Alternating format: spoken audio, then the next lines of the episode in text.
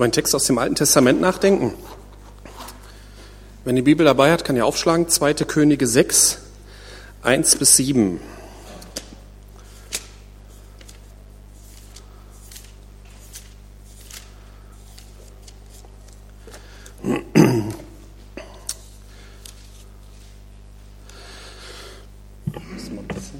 So. Und die Söhne der Propheten sagten zu Elisa, sieh doch, der Raum, wo wir vor dir wohnen, der ist zu eng für uns. Lass uns doch an den Jordan gehen und von dort jeder einen Balken holen und uns hier einen Ort herrichten, um dort zu wohnen. Und er sagte, geht hin. Und einer sagte, tu uns den Gefallen, geh mit deinen Knechten. Und er sagte, ich will mitgehen. So ging er mit ihnen, und sie kamen an den Jordan und hieben die Bäume um. Es geschah aber, als einer einen Balken fällte, da fiel das Eisen ins Wasser. Und er schrie auf und sagte, ach mein Herr, dabei ist es doch geliehen. Der Mann Gottes aber sagte, wohin ist es gefallen? Und er zeigte ihm die Stelle. Da schnitt er ein Stück Holz ab, warf es hinein, brachte das Eisen zum Schwimmen. Und er sagte, hol es dir heraus. Da streckte er seine Hand aus und nahm es. Ja, was hat uns so eine Geschichte zu sagen? Also erstmal muss man wissen, ähm, Elisa ist so ein bisschen ein, eine Art, äh, nee, Vorbild, das ist das falsche Wort, wie nennt man das? Vorschattung oder so, oder ein Hinweis, Hinweis auf Jesus Christus. Wenn man sich die Wunder anguckt, die Elisa getan hat, ähm, da findet man vieles, wie, da kommt einem vieles bekannt vor. Es gibt zum Beispiel ein Wunder, wo er mit ganz wenig Essen da so ein paar hundert Leute versorgt. Ne, das erinnert uns an die Speisung der 5000. Und dieser Elisa, das war übrigens der Nachfolger von Elia, der ähm, war gleichzeitig auch als so eine Art Lehrer tätig und hat äh, junge Leute ähm, ja, unterrichtet. Prophetenschüler nannte man die. Und diese Prophetenschüler, die wohnten auch zusammen und die kommen jetzt zu dem Schluss, hm, ist ja ganz schön eng hier. Ne? Das alte Leben ist zu eng. Kommt uns vielleicht auch bekannt vor. Ne, wenn, wenn man das jetzt mal auf heute überträgt, wir leben und denken manchmal so hm, immer das Gleiche. Ich möchte irgendwie mehr Raum, ich möchte mehr Wissen. Kennen das vielleicht auch äh, Gebet des Jabets, das war ja vor ein paar Jahren mal sehr populär. Der hat dann gebetet, Herr, stell meine Füße auf einen weiten Raum oder mach, gib mir, gib mir weiten Raum. Und ähm, das ist eine völlig, völlig vernünftige Sichtweise und es ist auch sehr wichtig, dass man da ehrlich zu, äh, zu sich selber ist wie eng ist denn mein Leben? Sie brauchen mehr und sie haben auch eine gute Idee. Sie bauen an. Und sie holen sich Balken vom Jordan. Der Jordan ist im Prinzip hier so ein Bild für, für Sündenvergebung, für Neuwerdung. Ne? Die Taufen fanden damals im Jordan statt, zur Zeit Jesu. Oder kennt ihr wahrscheinlich auch die Geschichte von dem Naemann, der voller Aussatz war, der musste im Jordan baden und wurde dann neu.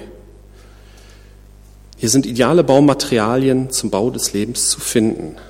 In der Sündenvergebung, in der Neuwerdung in Jesus. Da kann man die Enge seines Lebens überwinden. Ein weiterer wichtiger Gesichtspunkt ist, dass sie Wert darauf legen, dass ihr Herr dabei ist. Sie sagen, komm doch mit. Es ist, glaube ich, nicht wichtig, dass Elisa da selber die Axt in die Hand nimmt, sondern dass er einfach dabei ist. Der Herr soll dabei sein. Und das ist halt auch ein wichtiger Punkt. Man kann sich alles Mögliche überlegen, wie man die Enge seines Lebens überwindet. Und es gibt da sicherlich für jeden Menschen ganz individuell Möglichkeiten, vielleicht, vielleicht ein neuer Job, vielleicht Vergebung, ähm, also sich mit, mit Leuten aussöhnen, was man sich alle als, also als Enge überlegen kann. Das weiß jeder selbst am besten. Aber der Herr muss dabei sein und der Herr geht auch mit ihnen. Er ist dabei. Und solange Jesus dabei ist, kann man das alles Mögliche auch mal probieren. Und dann passiert ein Unfall. Und das kann halt auch passieren. Ne? Wir als Christen haben ja nicht die, äh, ich sag mal, die, wie sagt man, ähm, wir haben ja nicht gepachtet, dass alles glatt geht. Ne? Also wir haben nicht das rosarote Leben gepachtet. Wir sind genauso von Krankheit, Unfall, Unglück betroffen. Das kann in unserem Leben halt passieren. Es kann immer was schiefgehen. Aber der Herr ist dabei. Und derjenige, dem das Unglück passiert ist, der schreit auf, mein Herr, dabei ist es doch geliehen. Er wendet sich an seinen Herrn. Nun ist es so, damals gab es keine Baumärkte, da konnte man nicht zum Praktiker gehen, sich eine neue Axt holen. Ähm, ich kann mir schon vorstellen, dass sowas auch relativ teuer war und dass so ein armer Prophetenschüler man nicht eben äh, quasi mit einer Schatulle sagte, hier hol dir eine neue Axt. Ja, und dann passiert was Interessantes, eine symbolhafte Handlung. Elisa schneidet ein Stück Holz ab und bringt das Eisen zum Schwimmen. Das Holz ist, denke ich, hier ein Bild für das Kreuz. Unsere Lebensgestaltungsfähigkeit kann wiederhergestellt werden. Wenn wir einen schweren Schlag verkraftet haben, denken, geht nicht mehr, ist vorbei, dann kann durch Jesus es wieder neu werden, durch die Sündenvergebung, durch Jesu Tod. Und derjenige kann das Eisen nehmen und kann weitermachen. Das ist, denke ich, auch eine ganz wichtige Sache. Ähm, bleiben wir mal ein bisschen bei diesem Eisen. Ich habe mir jetzt so eine Kurzauslegung von diesem Vers gemacht, nicht, also von diesem Text, ich total faszinierend finde. Bleiben wir mal ein bisschen bei diesem Eisen. Was wäre denn jetzt gewesen? Man könnte sich ja überlegen, okay, er hat das Eisen jetzt verloren, er könnte ja ohne Eisen weitermachen. Ne, den Stock hat er ja noch, Ne, kennt das ja von Axt. Also mir ist das mit dem Hammer passiert, mit der Axt noch nicht. Das ist, glaube ich, auch besser so. Ich nehme auch meistens Kettensägen, wenn ich sowas mache. Aber ähm, mit dem Hammer ist mir schon passiert, dass ich gehauen habe und dann wupp, war das Eisen auf einmal weg. Ist ein bisschen gefährlich. Äh, nicht zu Hause nachmachen. Ja, was macht man dann? Hätte er mit dem Holz weiterhauen können? Ne, man kann sich überlegen, einen kleinen Baum kriegt man vielleicht sogar mit so einem Holz umgehauen, ne, wenn man richtig kräftig ist. Und wenn das dann so eine Axt ist und der Baum so dünn ist, schafft man das vielleicht auch. Also sobald der, der Baum ein bisschen dicker ist, kann man kloppen, wie man will. Ähm, der Baum lacht einen aus. Ohne Eisen geht da nichts. Aber auch mit Eisen. Mit Eisen braucht man Geduld. Wenn der Baum sehr dick ist, dann kann das schon ziemlich lange dauern. Aber es geht Schritt für Schritt voran. Die haben sich da Balken hergestellt, ich weiß jetzt nicht, die, ähm, wie dick so ein, so ein Balken sein muss für ein Holz, äh, für so ein Haus. Also wenn ich mir die, die Fette in unserem Haus angucke, hm, jetzt weiß ich nicht, 24 Zentimeter, das weiß wahrscheinlich der Ralf, wie dick die sein muss als Zimmermann. Ähm, also sie werden schon ziemlich dicke Bäume umgehauen haben und werden mit ziemlich viel Geduld mit ihrem Eisen drauf rumgekloppt haben. Behalten wir dieses Bild mal im Hinterkopf so. Einerseits der Mann mit einer vollständigen Axt wieder einen Baum umhaut, andererseits der Mann, der, die Axt, der das Eisen verloren hat und mit dem Stock vor den Baum haut. Ja, Geduld. Mit, auch mit Eisen braucht man Geduld.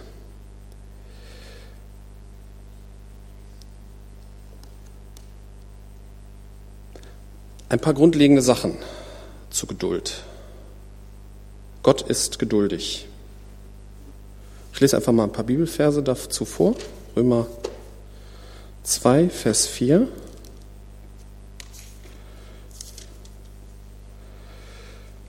Oder verachtest du den Reichtum seiner Gütigkeit und Geduld und Langmut und weißt du nicht, dass die Güte Gottes dich zur Buße leitet?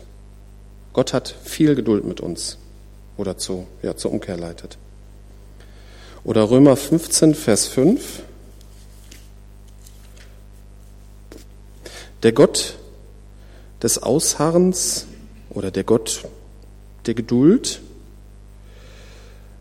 und der Ermunterung gebe euch gleichgesinnt zu sein untereinander, Christus Jesus gemäß. Also Gott ist nicht nur geduldig mit den Leuten, die ihn noch nicht kennen, sondern ist auch geduldig mit uns, die wir lernen müssen, miteinander auszukommen. Geduld ist auch für uns notwendig. In Römer 2, Vers 6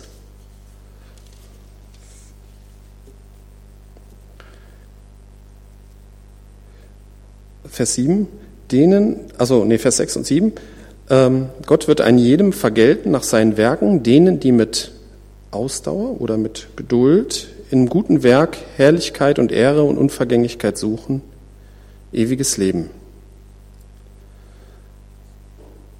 Ja, und woher kommt Geduld? Woher hat man die Ausdauer, mit so einer Axt auf so einen fetten Baum lange drauf zu hauen? Geduld ist eine Frucht des Geistes. Es geht aus Galater 5, Vers 22 hervor. Die Frucht des Geistes ist Liebe, Freude, Friede, Langmut oder Geduld, Freundlichkeit, Güte und Treue. Also Langmut ist jetzt ein etwas altmodisches Begriff, aber das heißt Geduld.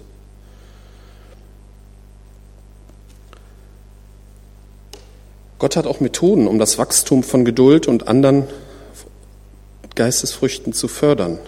Römer 5, Vers 3 und 4.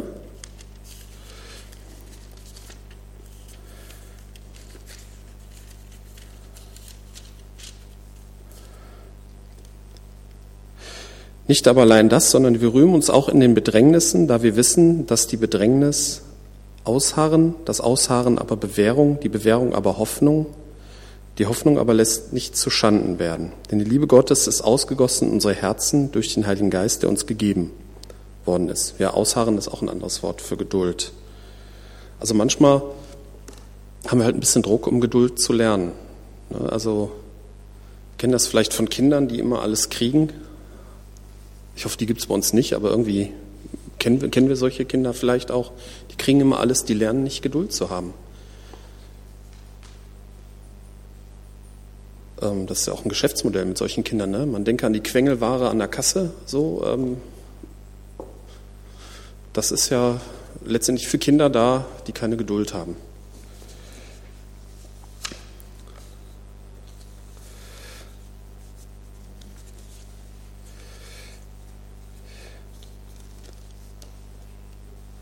Nur ein Geduldiger bewährt sich. Ja, jetzt, wie ist das denn mit unserem Leben, wenn wir, wo, wo brauchen wir denn Geduld?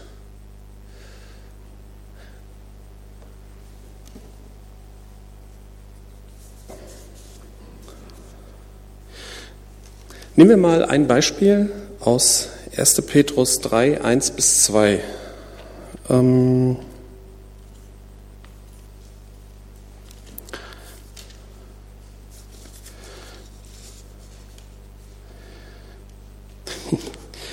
Den, ersten Halbsatz äh, beachtet man nicht so. Ebenso, ihr Frauen ordnet euch den eigenen Männern unter, damit sie, auch wenn einige dem Wort nicht gehorchen, ohne Wort durch den Wandel der Frauen gewonnen werden, indem sie euren in Furcht reinen Wandel angeschaut haben. Also ich will jetzt nicht hier über äh, Ehestrukturen, das kann man in so einem Halbsatz nicht machen. Aber was ich hier ähm, wichtig finde, ist ähm, durch Zeugnis Menschen überzeugen wenn man, wenn man das nicht glaubhaft macht, wenn man das nicht äh, ja, in der Kraft Jesu macht, dann, dann ist man ja wie der Mensch, der nur mit dem Stock von Baum haut. Dann hinterlässt man höchstens Beulen, aber man verändert in dem Menschen nichts. Ein, ein glaubhaftes Zeugnis in der, in der Kraft Jesu, ich meine, das gilt jetzt nicht nur hier für den, für den Fall, wo, wo, wo eine Frau einen, einen nichtgläubigen Mann hat, sondern es gilt auch ähm, generell, wo man wo man Zeugnis gibt, wo Menschen ja zusammen ist, auf der Arbeit oder auf der Uni oder in der Schule oder sonst wo. Nur wenn man in der Kraft Jesu mit Geduld lebt und Zeuge ist, dann hat man eine Chance, was zu verändern. Dann kommt man, dann kriegt man irgendwann auch den Mammutbaum gefällt. Dann werden Menschen auch überzeugt. Ansonsten gibt es nur ja, Beulen und äh, es passiert nicht wirklich viel. Das ist der eine Punkt mit dem, mit dem Zeugnis. Das andere ist, äh, nächster Punkt ist, wenn man sich selber verändern will. Ähm, in der Kraft Jesu, mit Geduld, kann man wirklich ein neuer Mensch werden. Wenn man das aus eigener Kraft versucht, kriegt man vielleicht manche Sachen hin. Ne? Es gibt ja Leute, die schaffen es im Rauchen aufzuhören. Die hören von einem Tag auf den anderen auf, andere schaffen es wieder nicht. Das ist dann auch wieder so das Beispiel, man, man kann mit einem Holzstiel einen dünnen Baum umhauen. Man kann sich auch selber irgendwie verändern. Aber so die richtigen Brocken, sich gravierend zu verändern, das geht ohne Jesus nicht. Das ist dann, da braucht man die Kraft Gottes und da braucht man auch Geduld. Und dann ist aber auch kein Baum zu dick. Dann kann das zwar lange dauern, also bin ich von überzeugt, dass dass auch schwierige Menschen durch Jesus anders werden können, dass sie so werden können, wie Jesus sie gerne haben möchte. Ich meine, wir haben ja viele Unordnung, die wir auch vielleicht aus unserem Leben kennen. Was weiß ich hier, so ähm, Unbeherrschtheit, vielleicht loses Mundwerk oder Vorurteile, was weiß ich. Also da kennt jeder sich selber am besten. Ähm, aber es ist möglich, dass man, dass man anders wird, dass man, wenn unsere Unart auch vielleicht ein ganz fetter Baum ist, dass man mit Geduld und der Kraft Jesu, dass man da wirklich durchkommt und dass sich was ändert. Wenn das nämlich nicht so wäre, also wenn, wenn Jesus keine Auswirkungen oder wenn, wenn Jesus sowas nicht könnte, dann wäre der Glaube irgendwie nur, dann wären wir irgendwie nur so ein Verein mit, mit Verhaltensmaßregeln. Die Kraft Jesu ist, ist wirklich vorhanden und ähm, Also wir, wir wissen aus, ähm, dass es bei, bei vielen Menschen schwierig ist mit der Selbstveränderung. Ne? Wir kennen das hier aus der Drogensucht oder bei Kriminellen, wo es sehr hohe Rückfallquoten gibt. Da merken wir, dass es sehr schwierig ist, dass Menschen sich selber verändern, wenn es richtig, richtig hart ist. Aber selbst bei solchen Extremfällen, wir merken es auch bei uns, dass wir manche Dummheiten dann doch immer wieder machen. Dass man sich dann oft fragt, so, hm, hast ja doch nichts dazu gelernt. Aber es ist möglich. Und wichtig ist, dass wir die Sachen immer wieder zu Jesus bringen und dass wir wirklich dann mit, quasi mit dem Eisen vor diesem Baum der Unart hauen und nicht mit dem Stock immer davor hämmern. Weil das kostet nur Kraft und bringt nichts und bringt nur Beulen.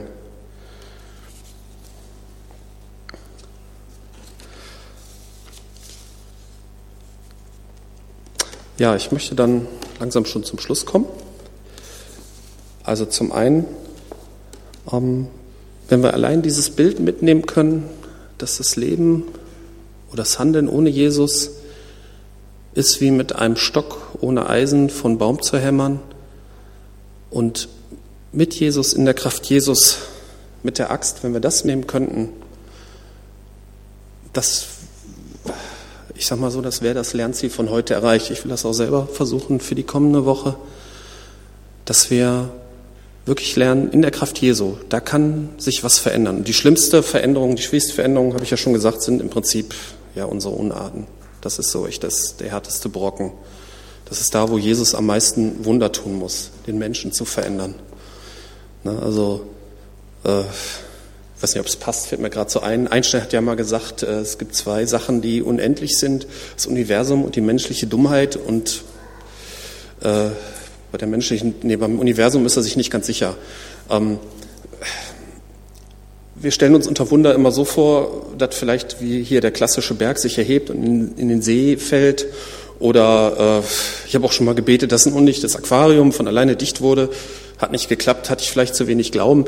Aber letztendlich das, das größte Wunder ist, dass Menschen neu werden. Also das weiß ich noch, ich hatte früher viel Kontakt zur Gefährdetenhilfe und ich fand das total beeindruckend, wie Kriminelle oder Drogensüchtige, Menschen, die, mit denen man nichts zu tun haben möchte eigentlich. Wo man, äh, ja, die, die Leute, vor denen man seine Kinder immer warnt, äh, dass solche Menschen durch Jesus neu werden, ne? dass, dass sie neu werden, dass sie verändert werden können. Und wenn das bei solchen Leuten geht, das hat, ist mir damals immer vor Augen gewesen, ey, dann muss das auch bei mir gehen, der aus einer, naja, da stelle ich mich wieder besser da, als ich bin, ne? aber das ist das eigentliche Wunder, dass Jesus Menschen neu macht, dass er unsere Unarten, dass er uns verändert, dass wir eben nicht so weiterleben müssen wie die vergangenen 20 Jahre, die nächsten 20 Jahre, vielleicht im Alter immer noch so ein bisschen schwieriger werden. Und im Alter, da erhöhen sich die Unarten ja noch. Ne? Also man kann, sie, man kann sich selbst noch so ein bisschen beherrschen, wenn man noch nicht alt ist, aber wenn man dann alt ist, dann kommen so die Unarten so richtig raus. Ne? Ist so ein bisschen mein Eindruck. Aber es muss nicht so sein. Jesus kann uns verändern. Und in der Kraft Jesu können wir, ja, können wir auch fette Mammutbäume unserer Unarten fällen. Amen.